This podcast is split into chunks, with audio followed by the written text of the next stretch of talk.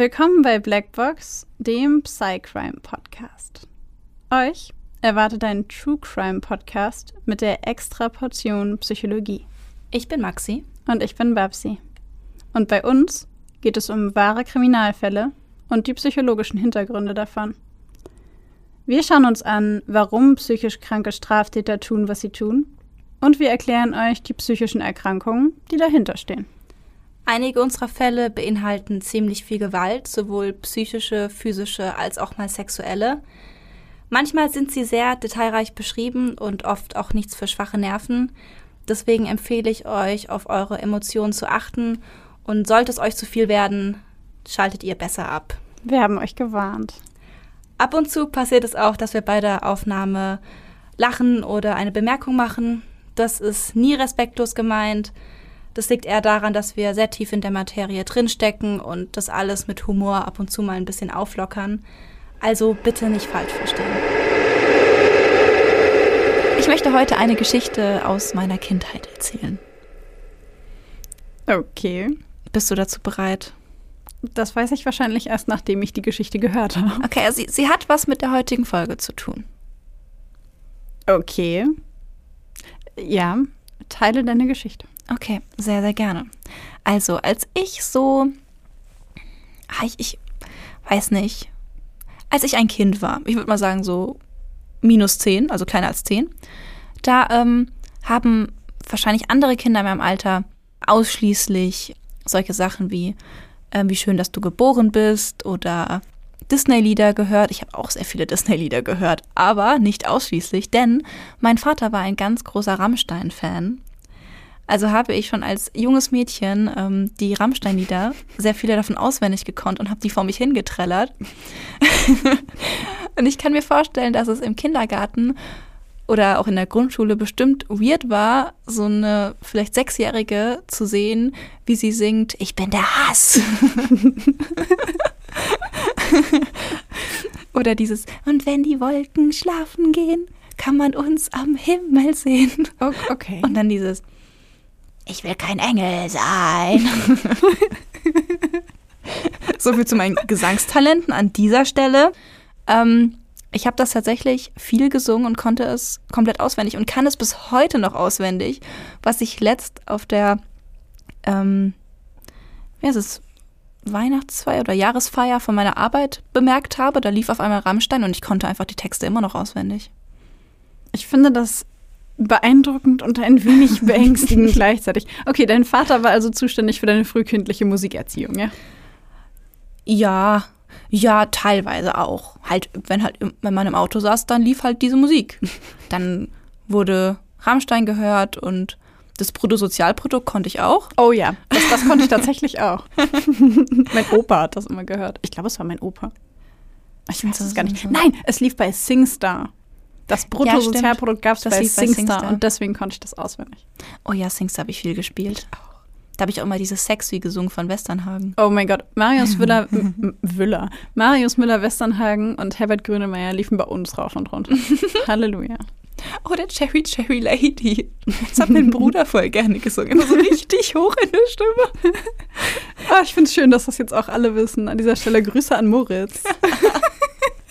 Der brav jede Folge hört. Hi! Ich kann es mir gut vorstellen. Danke, dass ich das jetzt auch weiß. Sehr gerne. Immer gern geschehen. Ja, ich muss ihn unbedingt fragen, wenn ich ihn das nächste Mal sehe, ob er das auch mal für mich singt. Bestimmt, bestimmt. Er kann immer noch sehr hoch gehen mit der Stimme. okay, aber du meintest, Rammstein hat mit der heutigen Folge zu tun? Ganz genau. Und zwar deshalb, weil Rammstein tatsächlich die Lieblingsband von Eric Harris war, über den wir heute sprechen werden. Wir haben ja in der letzten Folge über den Columbine-Amoklauf gesprochen und darüber, welche psychischen Hintergründe wir bei Dylan Klebold vermuten. Und diese Woche ist Eric Harris dran. Und natürlich haben wir heute auch wieder einen Fall dabei. Dieser Fall behandelt, wie auch der letzte, natürlich den Columbine-Amoklauf. Allerdings haben wir ihn heute aus ein bisschen einer anderen Sicht geschrieben, damit es nicht so langweilig wird. Und ich würde sagen, so wie auch letzte Woche, können wir einfach direkt in den Fall reingehen, oder? Ja, dann starten wir einfach. Alright, let's go. Meine Überzeugung ist, Wenn ich etwas sage, passiert es auch. Ich bin das Gesetz. Wenn dir das nicht passt, stirbst du. Wenn ich dich nicht mag oder wenn ich nicht mag, was du von mir willst, dann stirbst du. Ich kann gar nicht warten, bis ich euch alle töten kann. Ich werde einfach in irgendein Zentrum irgendeiner großen A-Stadt gehen und in die Luft jagen und erschießen, was immer ich kann. Ich habe kein schlechtes Gewissen, keine Scham. Es ist mir egal, ob ich lebe oder bei der Schießerei sterbe.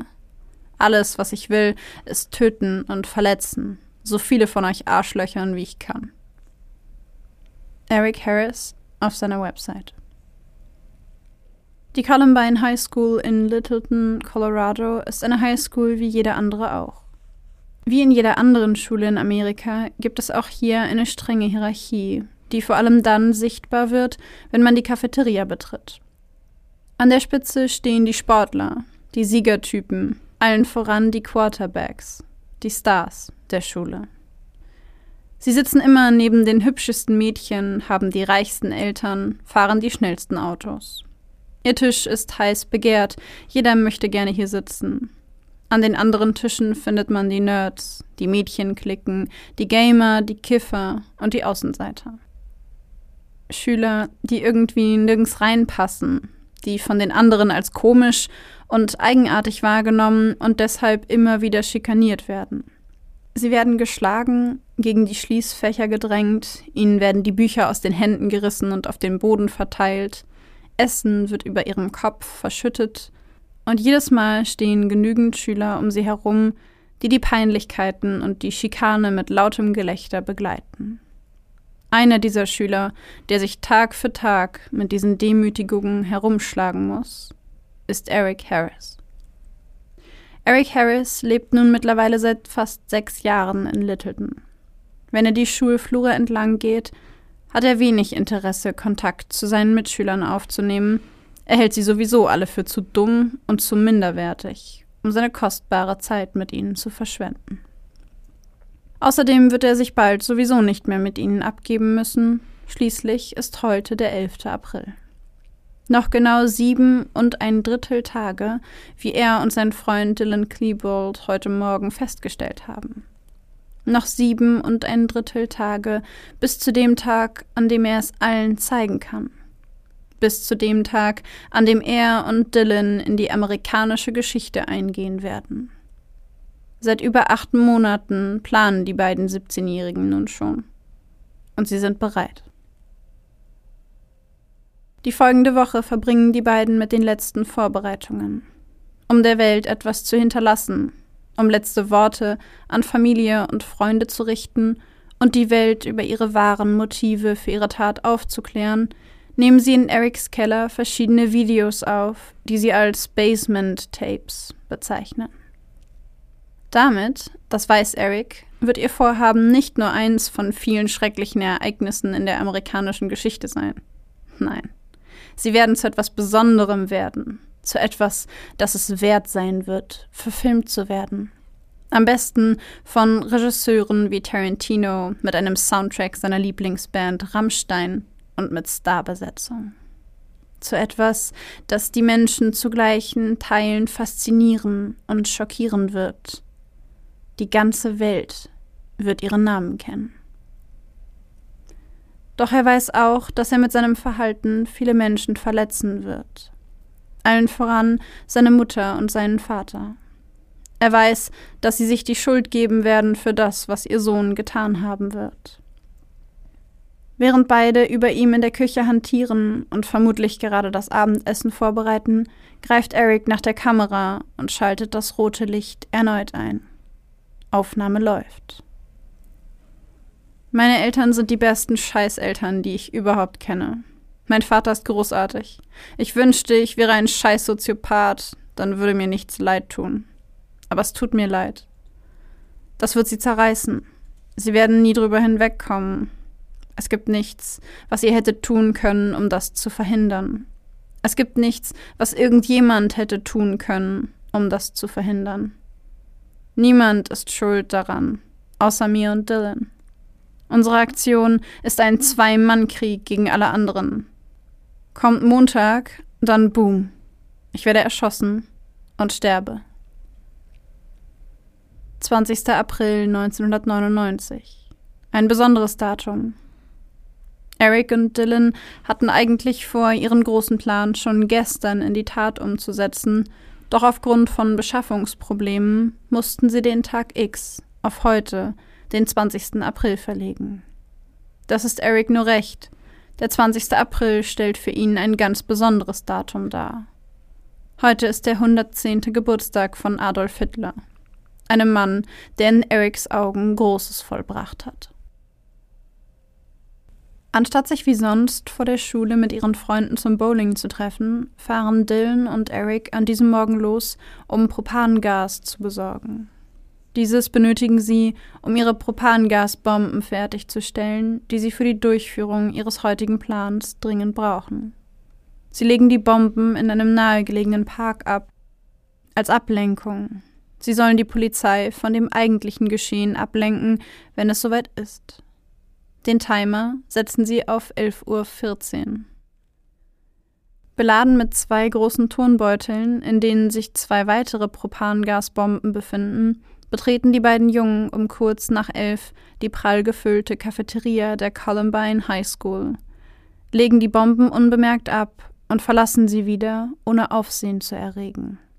Der Zeitzünder dieser Bomben ist auf 11.17 Uhr eingestellt. Nur noch wenige Minuten, bis es losgeht.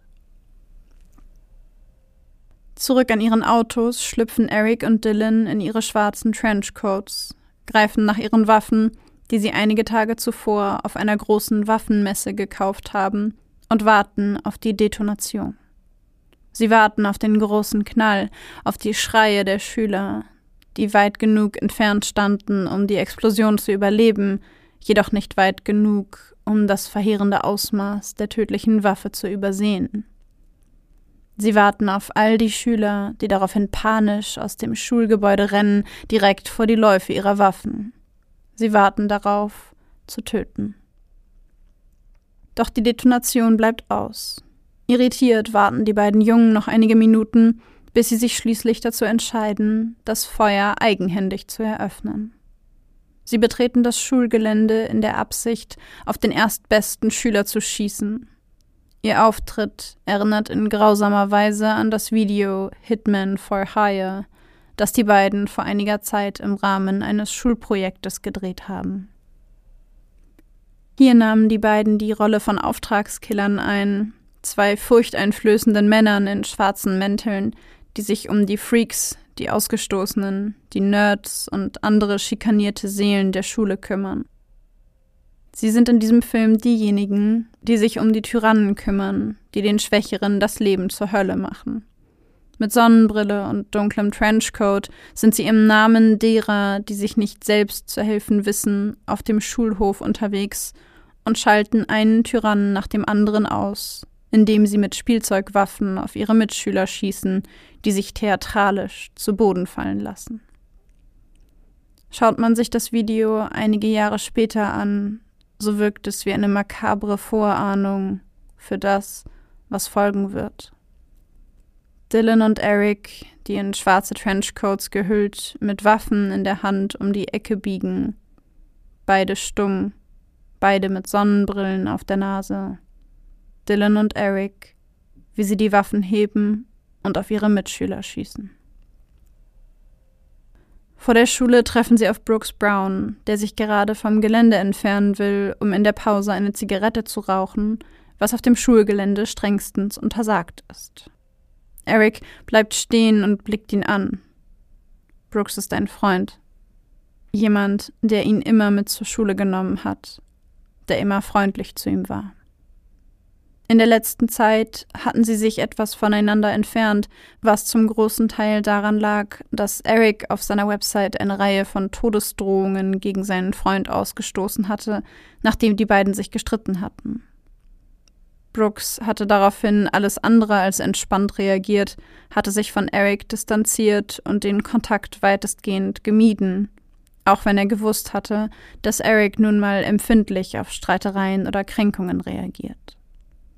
Nun steht er ihm gegenüber, mit einer Waffe in der Hand, mit der Möglichkeit, seine Drohung hier und jetzt wahrzumachen.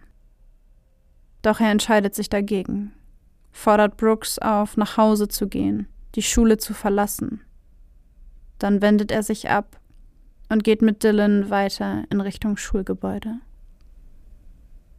Es sind Worte, die sich für immer in das Gedächtnis von Brooks Brown einbrennen werden.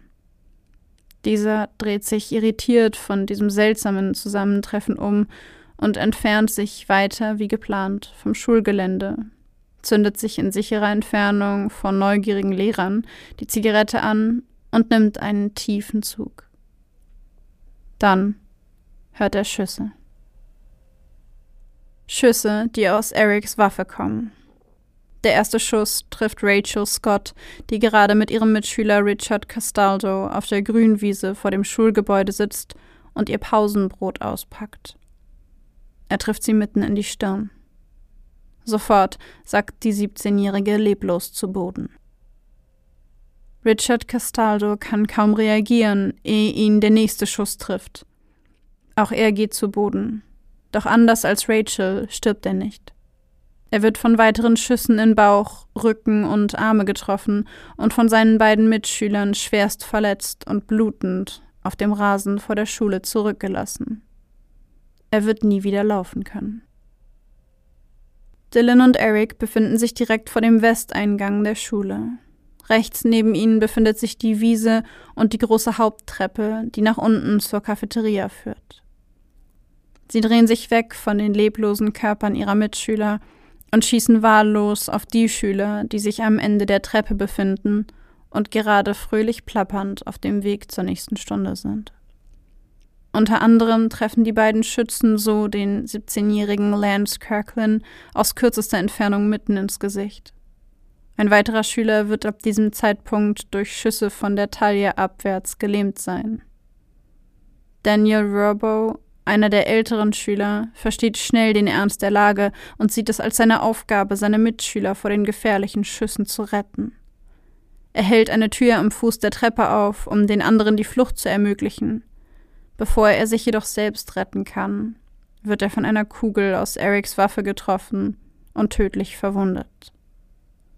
Das Bild, das den toten Robo am Fuß der Treppe in einer Blutlache zeigt, schockiert später Millionen Menschen vor den Fernsehbildschirmen und geht um die Welt. In der Cafeteria sind die Schüler irritiert von den Schüssen, halten sie für einen dummen Streich der Abschlussklassen. Als der Lehrer William Sanders jedoch durch die verglaste Front sieht und die toten Körper am Rande der Treppen erblickt, erkennt er, dass es sich hier nicht um einen Streich handelt. Sofort ruft er den Schülern in der Cafeteria zu, sich in Sicherheit zu bringen. Und sofort bricht Panik aus. Auch die Lehrerin Patricia Nielsen ist der Meinung, dass es sich hier um einen Streich oder einen Videodreh der Oberstufe handelt. Sie sieht durch die großen Fenster zwar die Waffen in den Händen von Dylan und Eric, ist sich jedoch sicher, dass es sich um Attrappen handeln muss. Bevor sie einen Fuß nach draußen setzen kann, um die beiden aufzufordern, das Gelände zu verlassen, lässt ein Schuss aus Erics Waffe das Fenster vor ihr zersplittern. Blind vor Angst rennt sie in die Bibliothek und schließt die Tür, blickt sich um und sieht zahllose Schüler verängstigt wimmernd auf dem Boden und unter den Tischen kauern. Sie greift nach dem Telefon und wählt die Nummer der Polizei. Jefferson County 911. Yes, I am a teacher at Columbine High School. There is a student here with a gun. He has shot out a window. I believe one shot. Um, um, I've been Columbine High School. I don't know what's in my shoulder. If it was just the last beat through it. Um, okay, has anybody been injured, ma'am? Yes. Okay. Yes. And the school is in a panic, and I'm in the library. I've got students down under the table, kids heads under the table. Um, kids are screaming. Some of the teachers um, are, you know, trying to take control. Of we need police here. We need okay, we're getting them there. Nun betreten Dylan und Eric die Schule. Sie schießen weiterhin wild um sich, wobei sie William Sanders so schwer verletzen, dass dieser nicht mehr in der Lage ist, sich aus eigener Kraft in Sicherheit zu bringen und von seinen Schülern gestützt werden muss. Mit deren Hilfe schafft er es, sich in einen Klassenraum zu retten und sich dort zu verbarrikadieren. Aber dennoch kommt für ihn jede Hilfe zu spät. Allen anderen gefriert das Blut in den Adern, als Dylan und Eric die Türen der Bibliothek aufstoßen und mit schnellen, energischen Schritten durch den Raum laufen. Sie künden an, nun jeden zu töten, der eine weiße Kappe trägt. Das Zeichen der Jocks, der Spieler an der Schule. Lachend beugen sie sich unter die Tische und machen sich über die ängstlichen Gesichter ihrer Mitschüler lustig, bevor sie ihnen die Läufe vor die Nase halten und abdrücken. Bei einem der Schüsse ist der Rückstoß der Waffe so stark, dass sie gegen Erics Gesicht knallt und ihm die Nase bricht. Das hält ihn allerdings nicht davon ab, weiterhin seine Mitschüler zu erschießen. Sie ziehen den 18-jährigen Isaiah Scholes unter einem der Tische hervor, sprechen laut für alle hörbar über die Hautfarbe ihres schwarzen Mitschülers, äußern rassistische Bemerkungen und schießen auch ihm in den Kopf. Im gleichen Atemzug schießen sie auch auf die beiden Freunde von Isaiah, die sich mit ihm unter dem Tisch versteckt halten. Craig Scott ist einer von ihnen und kann sich mit unglaublichem Reaktionsvermögen vor dem Tod retten. Scheinbar leblos lässt er sich geistesgegenwärtig in das noch warme Blut seiner beiden getöteten Freunde fallen. Dylan und Eric halten ihn daraufhin ebenfalls für tot und ziehen weiter, um die Schüler unter dem nächsten Tisch zu erschießen. Unter diesem befindet sich ein Schüler namens John Savage. John ist einer der Schüler, der sowohl mit Dylan als auch mit Eric eigentlich ein gutes Verhältnis hatte. Voller Angst liegt er unter einem der Tische, als er die beiden Schützen erkennt und sich fragt, ob die beiden tatsächlich einen Freund töten würden. Er entschließt sich, das Risiko einzugehen und wendet sich an Dylan. Er begrüßt ihn locker, fragt, was er denn da so treibe. Dylan lächelt daraufhin leicht, zuckt mit den Schultern. Mm, you know, killing people. Naja, weißt du, Leute töten. John fragt, ob Dylan auch ihn töten wird. Dylan überlegt kurz, sieht zu Eric herüber, bevor er diese Frage mit Nein beantwortet. John solle die Bibliothek verlassen, jetzt oder nie. Das lässt sich dieser nicht zweimal sagen. Schnell steht er auf und stürmt zur Eingangstür der Bibliothek, reißt sie auf und rennt um sein Leben. Schließlich verlassen Harris und Klebold die Bibliothek in Richtung Cafeteria.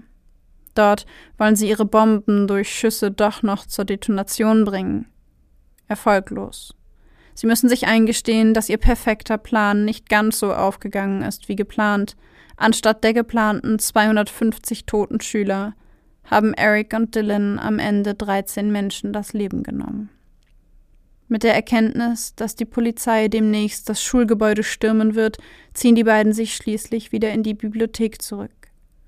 Vereinzelt schießen sie aus dem Fenster. Es wirkt jedoch nicht, als hätten sie immer noch die Absicht, jemandem ernsthaft zu schaden.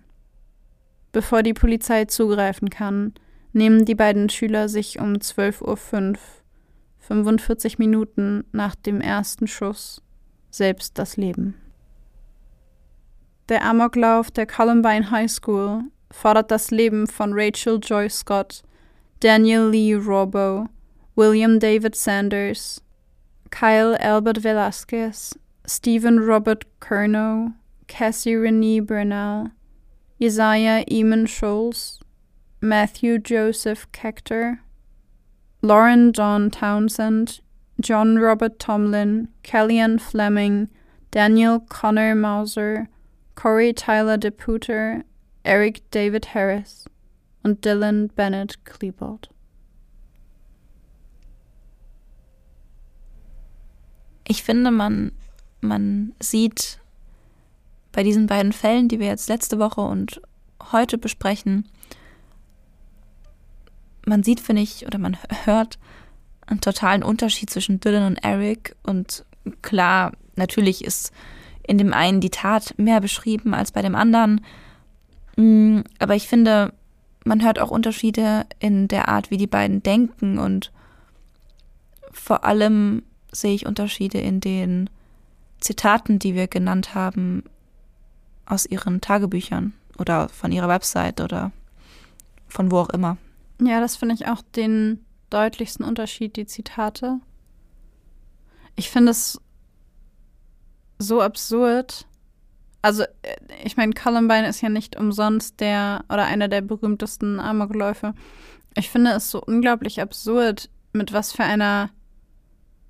Also, ich weiß nicht, wie, wie brutal sie vorgegangen sind. Also, Leute unterm Tisch zu erschießen, ist halt einfach. Also, weißt du, was ich meine? Das, ich finde es schon extrem krass.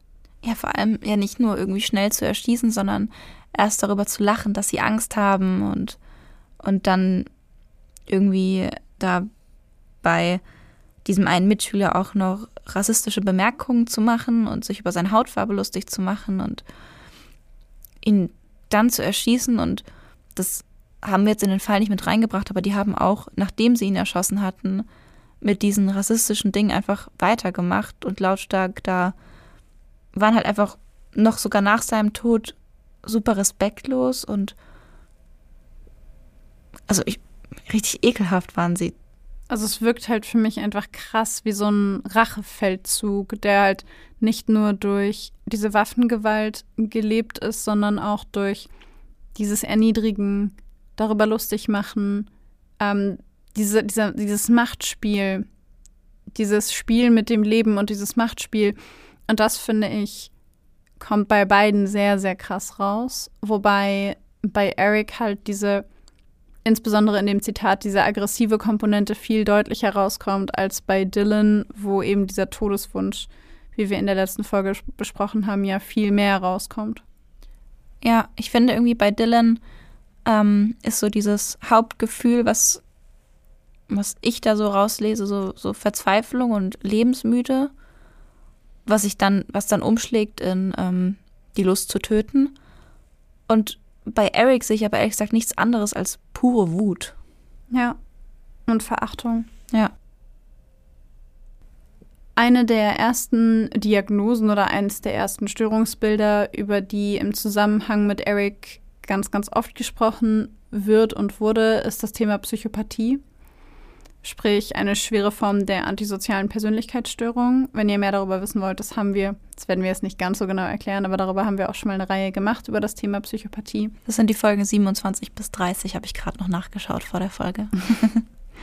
da könnt ihr euch das auf jeden Fall genauer anschauen. Ganz kurz ähm, zusammengefasst, Psychopathie ist, wie schon gesagt, eine schwere Persönlichkeitsstörung und sie wird in erster Linie dadurch ausgezeichnet, in Anführungszeichen, dass das Menschen sind, die manipulieren, ohne Reue handeln, keine Fähigkeit zur Empathie haben, lügen, betrügen, sind, sind sehr, sehr risikobereit, sehr verantwortungslos und insbesondere ähm, die Psychopathie wird getestet und diagnostiziert durch den PCLR. Und da werden halt so Sachen getestet wie, oder so Eigenschaften in Anführungszeichen getestet, wie pathologisches Lügen, Mangel an Reue und Schuld, keine emotionale Tiefe, mangelndes Einfühlungsvermögen, fehlende Verhaltenskontrolle, Impulsivität oder auch Jugendkriminalität. Also das waren jetzt nur so ein paar davon. Und es gab ähm, einen Special Agent, und zwar Supervisory Special Agent Dwayne Fasselia, der ähm, war einer der leitenden Ermittler im Columbine-Fall vom FBI und hat halt auch viel mit klinischen Psychologen zusammengearbeitet. Und die haben sich Erics Verhalten ein bisschen genauer angeguckt und auch seine ähm, ja, Äußerungen im, auf seinem Blog und in seinen Tagebüchern und sind halt dazu gekommen, dass er ihrer Meinung nach halt ein krasses Ausmaß an Grandiosität und Verachtung zeigt, also sich selber für extrem grandios und großartig hält. Und da ist eben so ein bisschen diese narzisstische Komponente drin. Ein bisschen. Ganz dezent. Ja, ich fand, sie kam in dem Zitat ganz am Anfang des Falls schon sehr, sehr deutlich raus, mit dem, ja, ihr alle anderen werdet und ich bin so gut und ich hasse alle und ja. sind schlechter als ich. Und äh, dann eben auch fehlendes Einfühlungsvermögen oder Reue, weil er sagt ja auch selber, also er sagt zwar, Gott, ich wünschte, ich wäre ein Soziopath und würde Reue empfinden und es tut mir leid, aber so richtig kommt das ja jetzt nicht rüber. Nee, ich meine, wir hatten es ja in den ähm, Psychopathie-Folgen auch darüber, dass Menschen mit Psychopathie zwar ein geringeres Empfinden von Emotionen haben, geringere Tiefe und auch ähm, so ganz platt gesagt wenig Empathie oder keine Empathie verspüren. Ähm, das bedeutet allerdings nicht, dass sie nicht wissen, was das ist und welche Gefühle es gibt und wie die Gefühle sich äußern. Es heißt nur, dass sie sie selbst nicht so stark empfinden können. Das heißt, wenn Eric in diesem, wenn da tatsächlich diese Diagnose Psychopathie zutreffen sollte, dann würde sie sich nicht dadurch ausschließen, dass er eben in diesem Video sagt, ich weiß, dass es meine Eltern zerstören wird und es tut mir leid. Und es tut mir leid.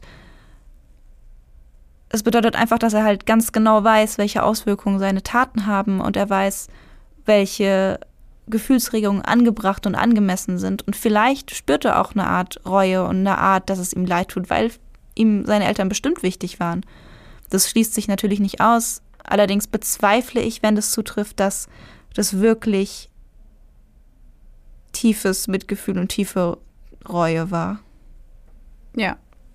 Also tatsächlich hat er diese Eigenschaften, die wir ihm quasi ja äh, an, an also die wir ihm an, nicht andichten, aber ne, die wir bei ihm sehen, hat er sehr stark kaschiert. Deswegen kommen sie hau hauptsächlich in Aufzeichnungen raus. Also hauptsächlich in Aufzeichnungen, die man danach gefunden hat, hat man halt so richtig mitbekommen, was eigentlich in seinem Kopf los war, also was er wirklich gedacht hat, weil er viele von diesen Eigenschaften und Gedanken einfach extrem verborgen hat und halt nach außen nicht gezeigt hat.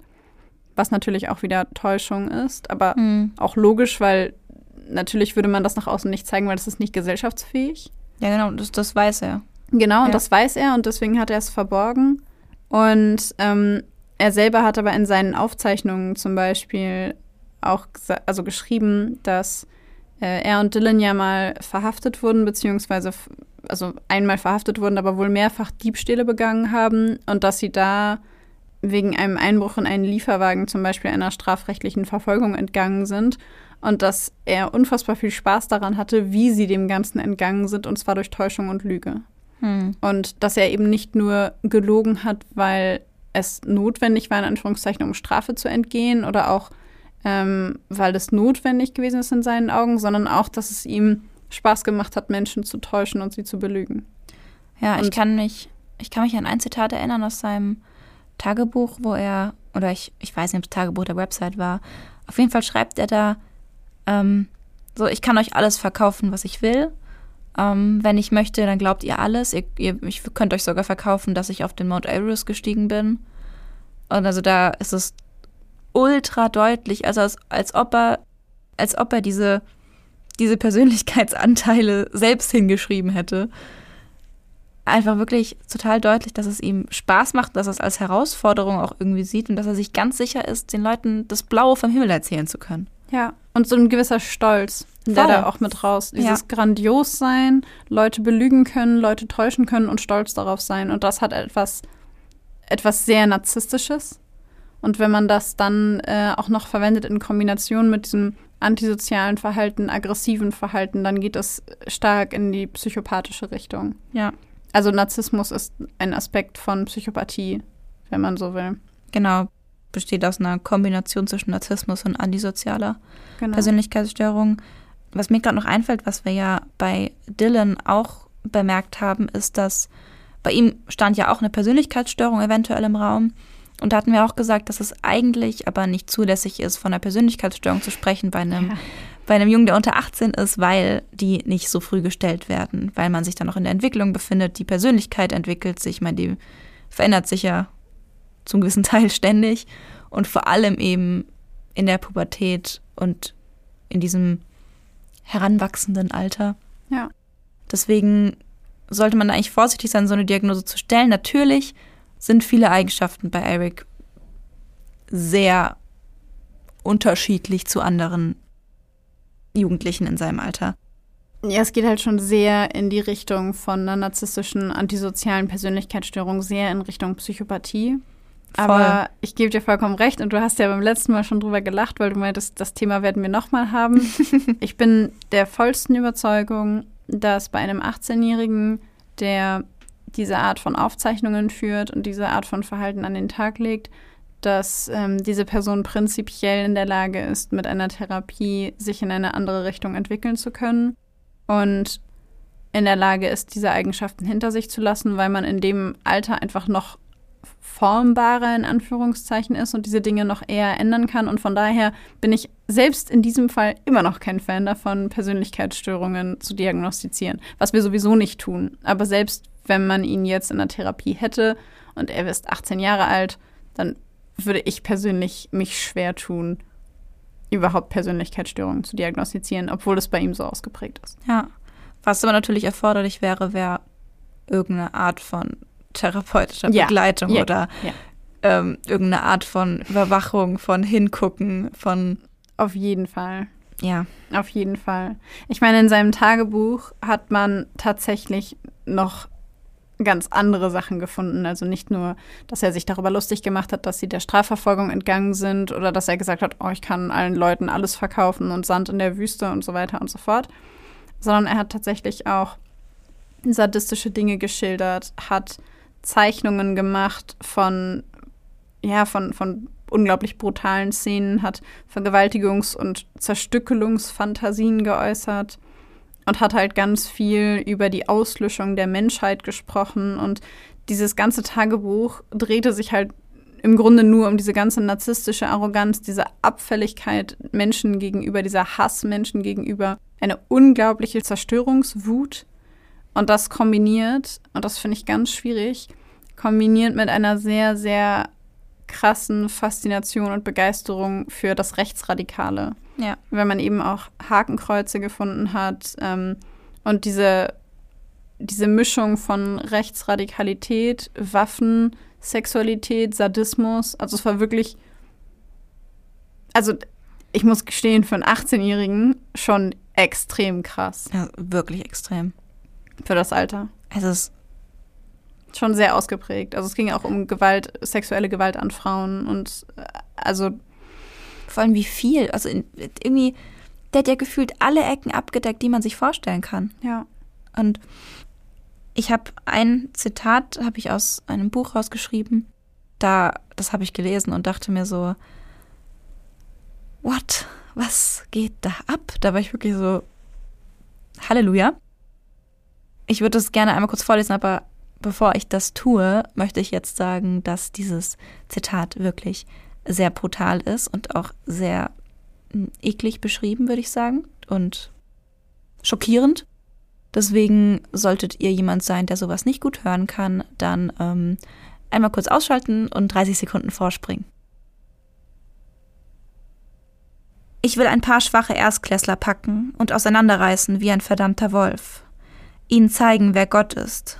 Sie würgen, ihre Köpfe zerquetschen, ihre Schläfen in den Schädel drücken, ihre Kiefer rausreißen.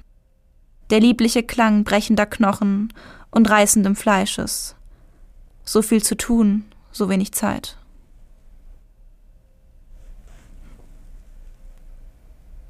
Ja, ich denke, dem ist an äh, Sadismus oder sadistischer Neigung zumindest und äh, Selbstverherrlichung nicht mehr viel hinzuzufügen.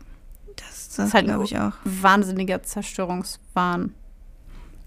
Aber irgendwie so mit so, also so eine rasende, blinde Wut irgendwie auf alles und jeden. Ja, aber das auch verbunden mit so einer mit so einer kranken Liebe dafür. Ich Ja. meine, das entschuldige bitte, der liebliche Klang brechender Knochen. Also ja. Ich denke, das äh, fasst alles, was wir gerade besprochen haben, nochmal ganz gut zusammen. Ja, auf jeden Fall. Eine Frage hat sich mir allerdings gestellt, und zwar ähm, war er ja selber bereit zu sterben, sonst hätte er das ja nicht gemacht. Ich meine, er hat ja in seinem äh, Journal und in dem Video auch gesagt, dass er weiß, dass er sterben wird, obwohl er selber ja gar nicht in erster Linie suizidal war, so wie Dylan. Mhm. Und ich habe mich gefragt, was denkst du, warum das so gewesen ist? Ähm, ich glaube, es hat hauptsächlich damit zu tun mit seinem Wunsch, in die Geschichte einzugehen mit seinem Wunsch, dass er auf diesem Weg zu einer fraglichen Ehre und Ruhm kommt und dass ganz Amerika, die ganze Welt seinen Namen kennt. Zusammen mit dieser, mit dieser Wut, über die wir gerade die ganze Zeit reden und diese, diesen Zerstörungsdrang, den er hat und diesen Hass auf die Menschheit, glaube ich, dass einfach die beiden zusammen, also einmal dieser Hass auf die Menschheit eben, die, dann dieser Wunsch ist, diesen Amoklauf oder diese Tötung durchzuführen. Und ich meine, da kann man sich auch schon denken, dass da die Polizei kommt und das auch auf die geschossen wird. Ich meine, es gab vorher auch schon Amokläufe. Er, er, er wusste, wie sowas abläuft. Er wusste, dass die Polizei kommt, er wusste, dass sie schießen. Und ich kann mir vorstellen, dass er sich dann seinen eigenen potenziellen Tod, der war nicht mehr so schlimm mit dem Gedanken, dass er was hinterlässt, dass die Welt sich an ihn erinnert. Und sei es in diesen, auf diese schreckliche Weise. Meinst du, dass er es vielleicht kognitiv umgedeutet hat, dass sein Tod wie sowas Heldenhaftes war? Nachdem er in den Krieg gezogen ist, ist er im Krieg gefallen. Ich finde, das hätte er ja. was sehr Pathetisches und sehr Dramatisches, was ja für diesen Drang von, von Ruhm sprechen würde. Ja, voll. Könnte ich mir schon gut vorstellen. Was mir noch dazu einfällt, ist, dass sowohl er als auch Dylan sich selbst in ihren Tagebüchern total oft als Natural Born Killers bezeichnet haben. Und Eric war ein großer Fan von der natürlichen Selektion, also von dem Survival of the Fittest. Mhm. Und er war davon überzeugt, dass die Menschen ein Volk sind, was sich sowieso bald selbst tötet, weil sie einfach zu dumm sind und zu wertlos. Also nicht meine Worte, das steht so in seinem Tagebuch. Und also mir kam es auch manchmal so vor, dass er der Meinung ist, selbst ein, diesen Beitrag zu der natürlichen Selektion und zur Evolution dann beizutragen. Indem er sich selbst das Leben nimmt. Indem er, ja, aber erst nachdem er in seinem Plan sollten es ja, ja, ja viel mehr sein, 250 Schüler ja. sein, dass er eben zu dieser natürlichen Selektion beiträgt und die, die überleben, sind dann die Stark, mhm. Starken und die, die sterben, sind die Schwachen. Ich hatte noch einen spontanen Gedanken, warum er das gemacht hat, und zwar wenn wir von dieser narzisstischen Seite kommen, dann gibt es nichts Kränkenderes, als wenn du nach einer vermeintlich ruhmreichen Tat von der Polizei in Handschellen abgeführt wirst und den Rest deines Lebens im Gefängnis verbringst, in dem andere Menschen Macht über dich haben. Das stimmt. Also ich glaube, also ich könnte mir vorstellen, dass der Wunsch, jemanden zu töten und eben diese vermeintlich äh, ruhmreiche Tat zu begehen in seinen Augen, dass dieser Wunsch größer war als äh, die Angst davor zu sterben und dass der Wunsch, ruhmreich zu sein und mächtig zu sein, größer war als die Angst zu sterben und die Vorstellung, dass jemand anders Macht über ihn gehabt hätte und dass er dann einfach nur einer von den Leuten gewesen wäre, die im Knast gelandet sind, weil sie furchtbare Dinge getan haben, dass das diese ganze Tat entwertet hätte und der Tod deswegen weniger schlimm war als die Entmachtung und die Demütigung durch jemanden anders. Ja, und vor allem, dass er mit seinem Tod ja dann dieses, dieses Bild von diesem furchterregenden Täter aufrechterhält mit den Basement-Tapes, wo ja. sie auch schreckliche Sachen sagen. Und ähm, vor allen Dingen kann ihnen auch niemand mehr was. Ja. Was willst du einem toten Täter noch antun? Ja. Und er hinterlässt ja so viel, was dieses, diesen schrecklichen Eindruck von ihm noch stärker macht. Dieses, zum Beispiel das Zitat, was ich gerade vorgelesen habe, das macht ja. Ich habe das Gefühl, das macht ihn noch größer, also noch ja. furchterregender. Ja, zumal man ihn danach nicht in Handschellen abführen konnte genau. und feststellen konnte, dass er einfach nur einfach nur ein sehr, sehr psychisch kranker junger Mensch gewesen ist. Genau. Ja, das ist stimmt. Von der Seite habe ich das noch gar nicht betrachtet. Wir haben ja in der letzten Folge, als wir über Dylan gesprochen haben, sehr, sehr viel über seine Kindheit gesprochen und wir haben sehr viel Informationen gehabt hauptsächlich aus dem Buch von seiner Mutter, darüber, wie er aufgewachsen ist, wie er sich als Kind schon verhalten hat, welche eigenartigen Verhaltensweisen er da schon gezeigt hat. Hast du irgendwas noch besonders zu Eric gefunden? Also tatsächlich habe ich über seine Kindheit echt gar nicht viel gefunden. Nur ähm, Vermutungen logischerweise, aber nichts, wo ich jetzt sagen würde, das ist belegt. Ja, ich habe auch super wenig gefunden, der Unterschied ist halt bei Erics Familie, dass ähm, seine Familie sich danach total zurückgezogen hat und ähm, da gar keine Infos rausgegeben hat. Von daher ist da natürlich sehr viel weniger Info als bei Dylan, wo die Mutter ein Buch geschrieben hat und jetzt Vorträge zu, zu Suizidprävention hält. Ja. Mm, Alles, was ich weiß, war, dass ähm, Eric in seiner Kindheit super oft umgezogen ist, weil sein Papa bei der Air Force, glaube ich, war. Ich bin mir nicht sicher. Mhm. Ähm, und er ist wirklich ständig umgezogen, hatte halt immer Schwierigkeiten gehabt, Freunde zu behalten. Das war natürlich, wie ich das gelesen habe, sehr schwer für ihn. Und erst dann mit elf, zwölf Jahren sind sie nach Littleton und da sind sie dann geblieben für eine längere Zeit. Hm.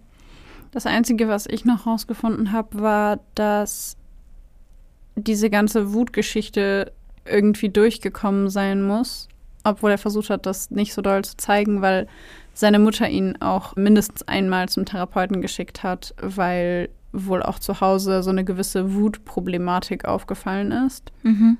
Nicht in dem Ausmaß, wie sie sich dann gezeigt hat, natürlich, aber dass er so Schwierigkeiten mit Emotionskontrolle, insbesondere mit der Kontrolle seiner Wut hatte, das hat seine Mutter wohl gewusst und sie hat auch versucht, irgendwie da zu intervenieren, aber ja. Ja.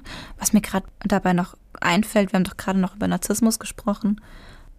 Er hat doch, mir fällt gerade ein, weil bei Narzissmus ist ja die Kränkung, steht ja da im Mittelpunkt, dass Mhm. ähm, Menschen mit Narzissmus sich super stark kränkt fühlen auf Kränkungen extrem heftig reagieren.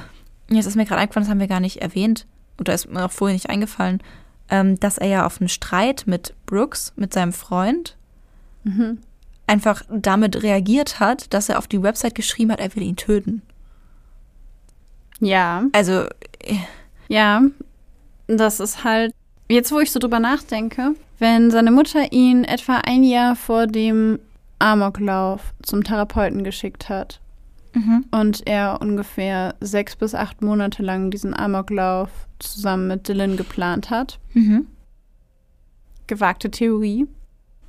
Aber was glaubst du, passiert mit einem narzisstischen jungen Mann, einem narzisstischen, wütenden, gewaltbereiten jungen Mann, der das Gefühl hat, dass er besser ist als alle anderen und alle anderen Menschen sind dumm und weniger wert, wenn man ihn zum Therapeuten schickt, weil man ihm sagt, dass er ein Problem hat?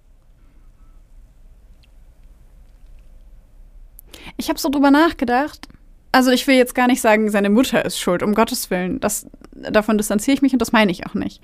Sondern was, wenn diese Du brauchst Therapie in ihm eine extreme Kränkung noch mehr ausgelöst hat, weil er immer das Gefühl hatte, er wird in der Schule rumgeschubst, er findet sich nirgendwo ein, alle Leute treten immer auf ihm rum und er passt irgendwie nicht rein und alle Leute sind super dumm. Und dann bekommt er quasi wiedergespiegelt, dass er derjenige ist, der Hilfe braucht, weil er derjenige ist, der nicht reinpasst, weil er derjenige ist, der eine Therapie machen muss. Und das für ihn eine so krasse Kränkung war, dass er selber sagt, ich brauche keine Therapie, ihr seid einfach alle völlig bescheuert. Du meinst, Und dass jetzt es werde so ich diesen euch zeigen, gegeben hat? Dass das so das letzte bisschen war, weil ich finde es schon, also ich weiß es nicht, da können ja tausend Sachen passiert sein, aber die Informationen haben sich in meinem Kopf einfach gerade so zusammengetan, ja. dass dieses, diese Aufforderung, eine Therapie zu machen, bei ihm dafür gesorgt hat, dass er dachte, ich brauche keine Therapie, ähm, ich bin besser als ihr, aber wie, kann, wie könnt ihr es wagen? Wie kann diese Welt es wagen, zu glauben, ich wäre nicht richtig, ihr seid die kaputten? Und dass das so diese Kränkung gewesen ist, weißt du, ich meine? ja, so diese Kränkung von wegen dieser Nachricht so, du bist das Problem. ja, genau. Ja, kann ich mir schon gut vorstellen. Also je nachdem, wann er halt in die Therapie gegangen ist. Also ich weiß es nicht. Ich das nur gerade Genau, das ist ja ist halt eine Theorie. Das kann nicht stimmen, muss aber nicht. Aber ich, es ist schlüssig irgendwie. Also es, ich, ich halte es für im Rahmen des Möglichen. ja, das, Ja. das dachte ich auch. Ja, schon. Ich meine, dass er extrem auf Kränkung reagiert, ist ja wohl irgendwie klar. Offensichtlich. Offensichtlich. Die letzte Frage, die wir uns für diese Folge gestellt haben, ist die Frage nach der Art und Weise, wie so das Zusammenspiel zwischen Eric und Dylan funktioniert haben muss. Ich weiß auf jeden Fall, dass Eric bei vielen seiner Freunde versucht hat, sie zu dieser Tat zu überreden beziehungsweise so vorgetastet hat, ob sie dazu bereit wären.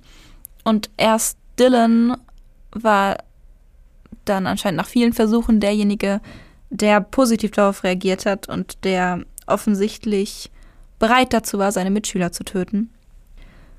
Und dann haben wir uns natürlich gefragt, wie haben dann diese beiden zusammen funktioniert? Der eine, der offensichtlich schon lange diese Tötungsfantasien mit sich trägt, der sadistische Vorstellungen hat, was hast du gesagt, Vergewaltigungsfantasien, Ja, genau.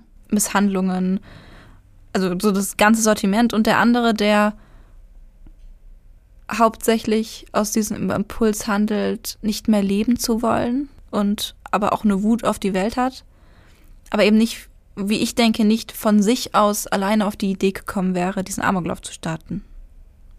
Das glaube ich ehrlich gesagt auch nicht. Oder wenn er auf die Idee gekommen wäre, hätte er es nicht gemacht. Im Jahr 2001 wurde eine Studie durchgeführt, die wegen des Columbine-Amoklaufs durchgeführt wurde. Und zwar war das eine Studie über jugendliche Amokläufer an Schulen.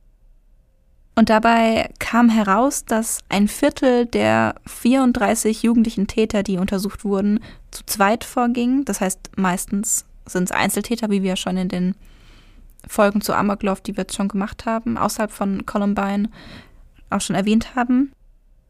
Vor allem erwachsene Amokläufer sind ja die, die allein handeln oft. Und dann gab es noch ein zweites Ergebnis, was ich sehr interessant fand für dieses Zusammenspiel zwischen Dylan und Eric. Und zwar, dass es typischerweise immer einer der beiden Jugendlichen psychopathisch war und der andere war beeinflussbar, abhängig und depressiv.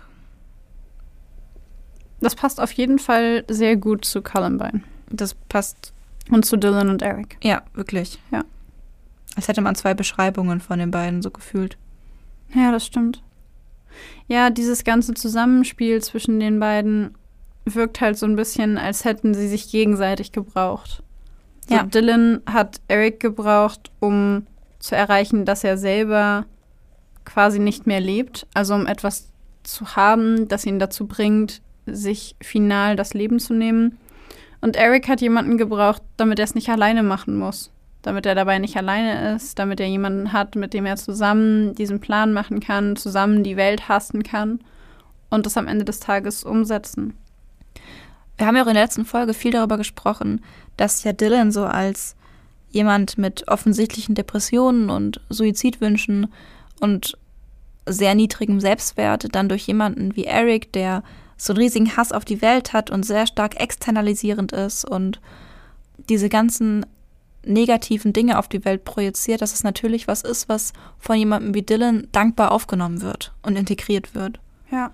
und dann eben, ja, ohne zu hinterfragen, einfach adaptiert wird. Er hat ja dann wirklich teilweise ähnliche Tötungsfantasien oder die ähnlichen Grad der Tötungsfantasien gehabt wie Eric und war nach Zeugenberichten auch derjenige, der augenscheinlich mehr Spaß an dem Töten hatte, der gelacht hat, während er geschossen hat, der sich total demütigend über seine Mitschüler geäußert hat, sich über sie lächerlich gemacht hat. Also er war da wirklich, stand Eric in nichts nach. Ja, das ist schon, das ist schon krass. Ja. Also das finde ich auch ein bisschen verwirrend, ehrlich gesagt, weil ich eigentlich gedacht hätte, dass er Eric wäre als Dylan.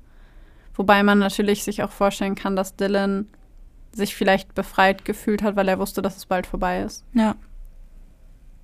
Ja, final, ähm, so als letzten, als letztes Statement dieser Folge, wenn man so will, würden wir gerne noch einen Satz mit euch teilen wollen von Dr. Dwayne Facilia, der eben dieser klinische Psychologe und Supervisor war für das FBI. Und zwar hat er das Zusammenspiel zwischen Dylan und Eric so beschrieben, dass er gesagt hat, meiner Ansicht nach betrat Eric die Schule, um Menschen zu töten. Und es war ihm egal, dass er dabei sterben könnte. Dylan dagegen wollte sterben und es war ihm egal, dass andere dabei ebenfalls umkamen. Und mit diesem sehr eindrücklichen Satz würde ich sagen, beenden wir die heutige Folge. Ja. Und sagen dann Tschüss.